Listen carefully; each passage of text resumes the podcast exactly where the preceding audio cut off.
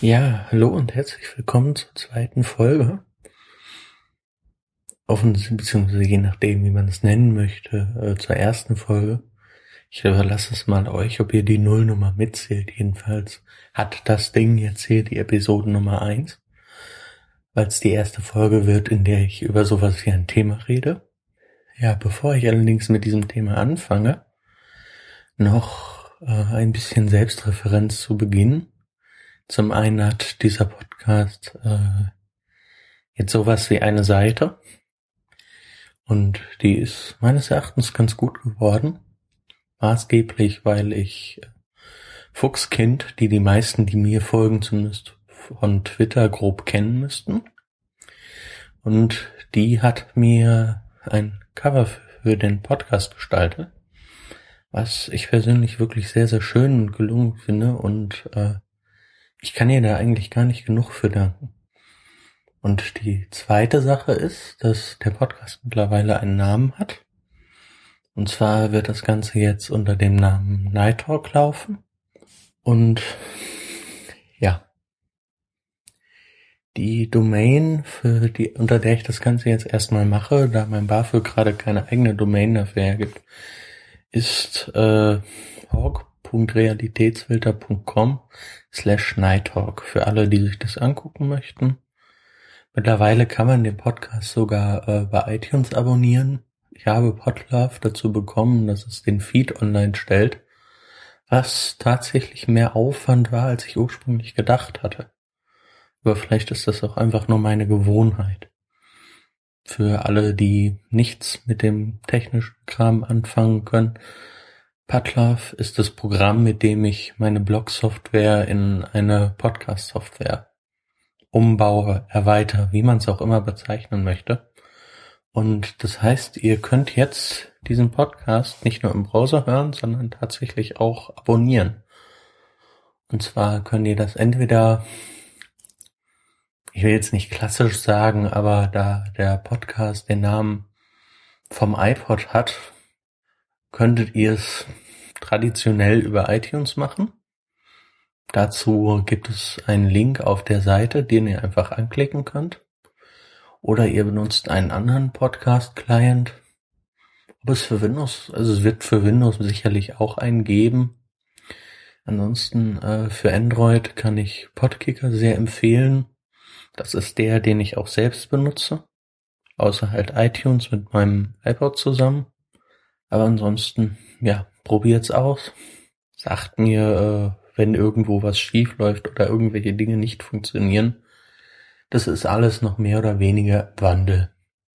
Was der Podcast noch nicht hat, ist äh, so ein Spaß wie ein Intro. Ich weiß auch gar nicht, ob der Podcast eins kriegen soll. Ich meine, äh, für Chris und Hawk sind Chris und ich ja schon eine ganze Weile daran, ein Intro zu suchen.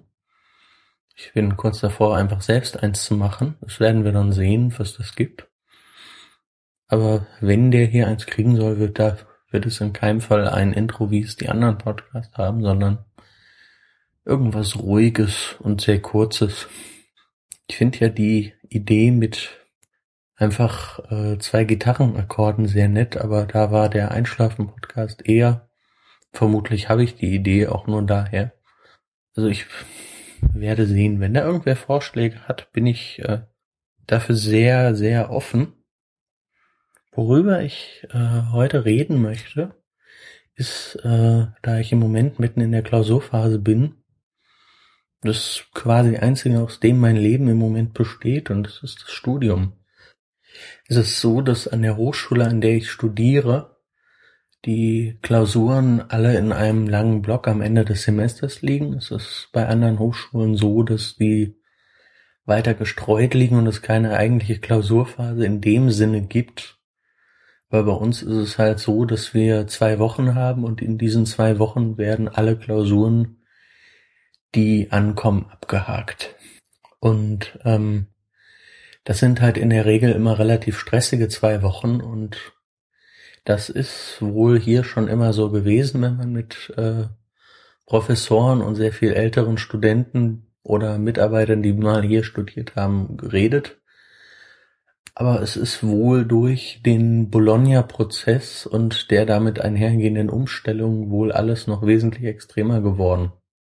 Ich meine, ich äh, vermutlich sage ich jetzt hier nichts, worüber nicht schon mindestens 3000 Mal geredet wurde.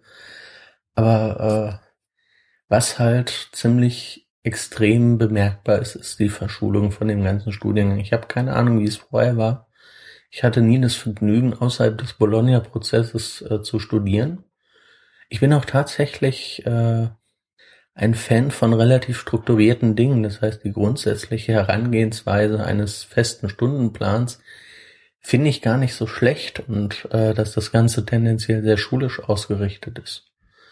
Ich meine, ich habe das Glück, dass ich äh, an einem Ort studiere, wo es äh, noch sehr viel Praxisbezug gibt, auch sehr viele praktische Übungen. Das heißt, äh, wir haben also nach dem Grundstudium, was die ersten drei Semester war, eigentlich kein Semester gehabt, wo nicht mindestens die Hälfte aller Fächer aus praktischen Modulen bestand, sprich Module, wo wir am Ende tatsächlich irgendwann ein Projekt hatten, wo wir irgendein Problem hatten, was wir im Rahmen dieses äh, Projekts lösen mussten und wo dann am Ende tatsächlich sowas ähnliches wie funktionierende Software bei rausfiel. Allerdings äh, das Problem ist, dass äh, die Studiengänge vor der Umstellung auf Bachelor und Master eben wesentlich gestreckter waren. Das heißt, man hat dieselben Sachen äh, in der gleichen Zeit abgehakt und jetzt ist halt ziemlich viel eingedampft worden. Es ist sicherlich auch viel rausgeflogen, aber es ist halt auch einfach hier sehr oft passiert und anderswo noch wesentlich extremer, dass man den Inhalt von zwei Veranstaltungen, die auf zwei Semester ausgelegt wurden, in eine Veranstaltung passt, ohne auch nur eine einzige Sache daraus zu streichen.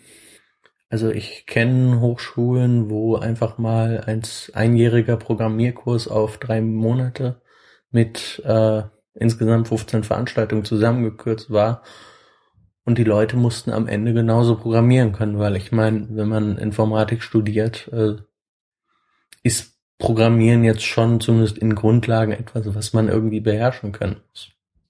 Jedenfalls merkt man daran, an diesem Stress in der Klausurphase doch äh, schon sehr, wie sehr das alles angezogen wurde, weil wenn man dann in drei Tagen irgendwie versucht, die schon arg gekürzte Zusammenfassung von 50 Seiten auswendig zu lernen und dann in der mündlichen Prüfung noch etwas gesagt bekommt in Richtung, dass äh, man doch einfach mehr Fakten hätte runterrasseln sollen, fragt man sich grundsätzlich schon, was äh, ist dabei eigentlich so schief gelaufen, weil ich persönlich bin immer eher ein Freund davon, Dinge zu verstehen und sie auch anschaulich machen zu können.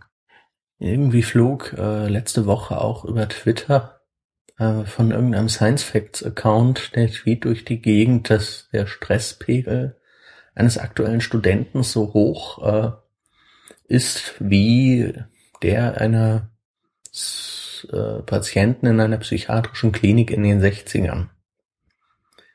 Ich zitiere das gerade vollkommen aus dem Gedächtnis. Also ich bin quasi gar nicht vorbereitet.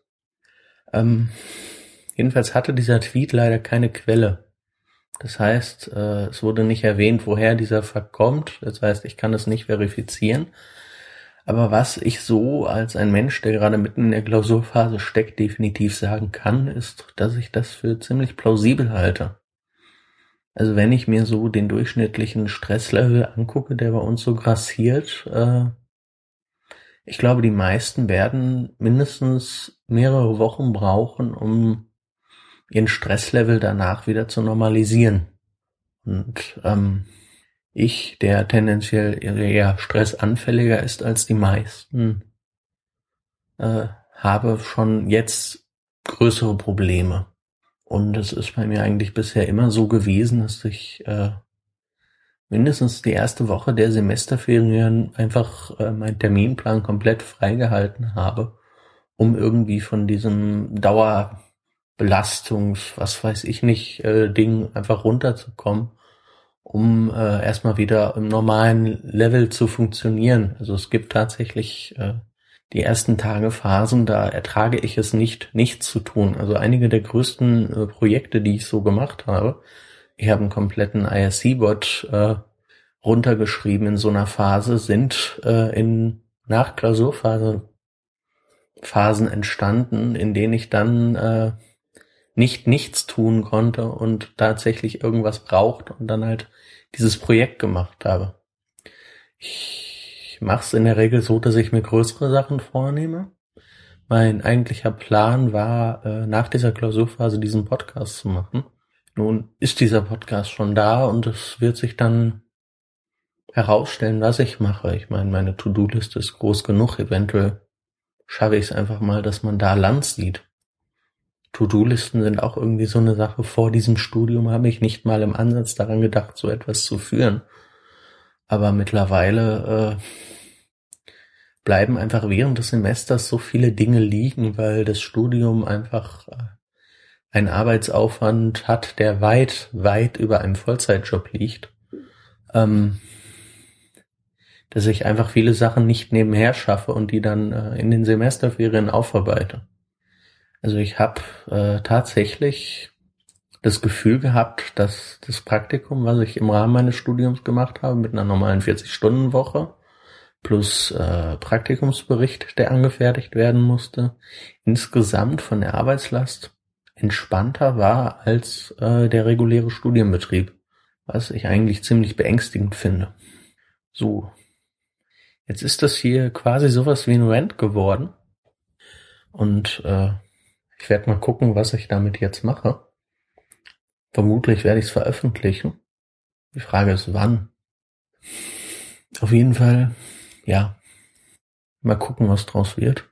Ansonsten wünsche ich allen Hörern eine gute Nacht.